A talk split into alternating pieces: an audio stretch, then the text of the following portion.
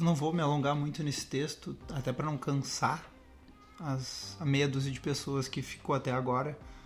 Mas eu só queria ressaltar alguns pontos desse texto que ele é que ele é tão sincero e tão verdadeiro que a, basicamente a gente não precisa ser bom em tudo que a gente faz. A gente só precisa ser sincero e tentar. Isso vale para o amor, para a vida. Muitas vezes a gente se preocupa no como dizer algo do que propriamente dizer o que se sente. O amor se resume na tentativa, na sinceridade, de como muitas vezes a gente procura o que, aquela, o que essa pessoa quer. E na verdade o que ela quer é justamente que a gente diga, da forma que for, que não percebemos que está em dizer o que se sente da forma mais sincera possível. Por mais que não pareça a mais bela das poesias, admitir fraquezas significa força. Não parece. Mas nos tornamos mais fortes quando a gente admite uma fraqueza. E amar significa estar fraco. Eu tenho um fraco por aquilo. E a gente não pode amar só nos nossos fortes. Até um poeta que detém o dom da palavra pode amar de diversas formas, não só escrevendo. Olhando no olho, por exemplo.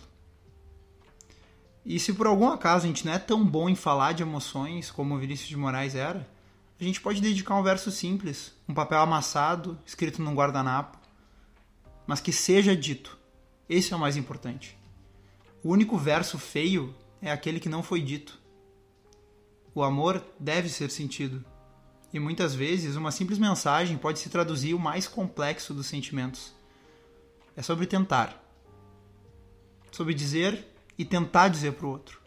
Esforçar, mesmo que o resultado não vai sair perfeito, mesmo que a gente saiba que não vai escrever bonito, que a gente não vai falar bonito.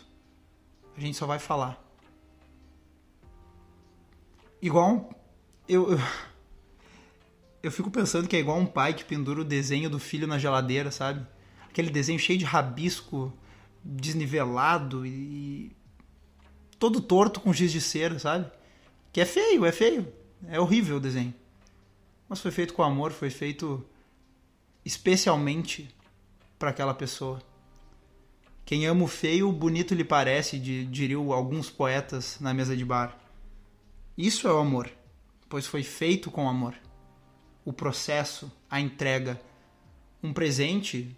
Tem muita gente que dá presente muito bom por aí. Eu já ganhei presente legal pra caramba de que foi vazio, por mais caro que pareça, claro que é bom ganhar um, um iPhone novo, mas enfim, uma meia é muito melhor do que um iPhone se ela tem significado. Isso é o amor. O processo de se admitir algo que nos faça parecer até meio bobo, mas tudo bem. Vale a pena parecer bobo se for para fazer aquela pessoa sorrir. Então, a única, a única mensagem, se, se para ficar uma só, é o processo de se admitir algo que nos faça parecer meio bobo. Então dedique alguns papéis amassados para alguém que se gosta. Tenta dizer de formas que não foi possível ainda, seja por medo ou até vergonha. Diga, sinta. Não sufoca sentimentos por medo. A gente vai ver que essa pessoa vai nos retribuir com os sentimentos focados dela às vezes a gente tem que tomar partido de coisas que a gente quer que mude. O amor é uma delas. Muito obrigado.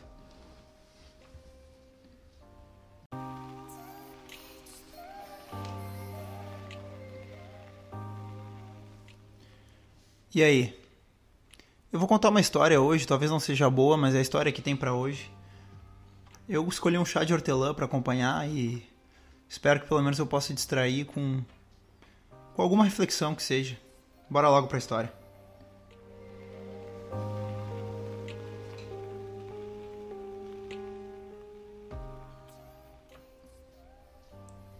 Ela tentou dizer de tantas formas, mas nunca foi boa com palavras. Articulava o que podia em um pedaço de papel, em constantes tentativas de dizer algo que soasse bonito, que parecesse uma prova de amor. Nada lhe parecia agradável ou até marcante. Amassava papéis e rabiscava, ora com raiva, ora com tristeza. Eu te amo tanto que parar de respirar seria mais fácil do que não te ter mais. Não. Ficou ridículo. Te amo um montão. Foi o ápice do fracasso. Juntava rimas que não se encaixavam e usava a cabeça dos outros para rimas que lhe pareciam agradáveis.